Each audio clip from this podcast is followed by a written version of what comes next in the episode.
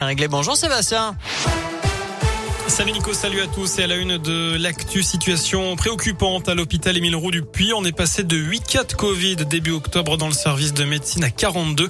Un cluster qui est toujours en cours d'investigation d'après la montagne et d'ailleurs c'est une spécificité du département. Le taux d'incidence a récemment augmenté en Haute-Loire mais les contaminations sont rassemblées au sein de clusters au lieu d'être dispersées.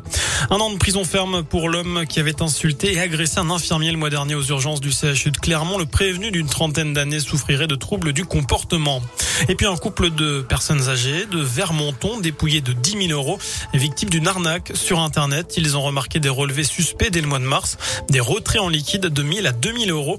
Ils ont fait opposition et une plainte a été déposée. Selon les premiers éléments, le couple a été victime de la technique de l'hameçonnage qui consiste à envoyer un lien par mail ou par SMS sur lequel on est invité à cliquer. Si on clique, le piège se referme. Leur banque a finalement remboursé une partie de la somme. Dans la région, c'est un véritable arsenal de guerre qui a été découvert chez des militants d'ultra-droite dans la Loire. Les perquisitions ont eu lieu en début de semaine au Bessa, à Saint-Gené-Malifaux et à Saint-Étienne. Un commerce, mais aussi les domiciles de trois personnes étaient ciblés.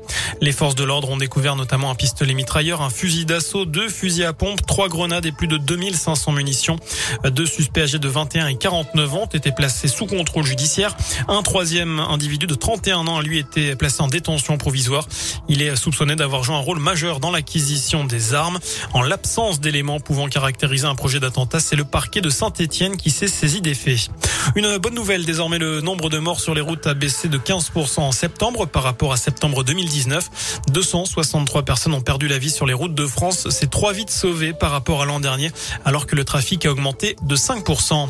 On passe au sport du rugby. Le dossier Lopez est à l'arrêt à Clermont. Camille Lopez a confirmé son intention de quitter la SM un an avant la fin de son contrat, mais il reconnaît aussi que la décision ne lui appartient pas et que son départ pourrait être conditionné au recrutement d'un autre demi d'ouverture. Et puis le verdict est tombé en foot. Le tirage au sort du sixième tour de la Coupe de France a été effectué.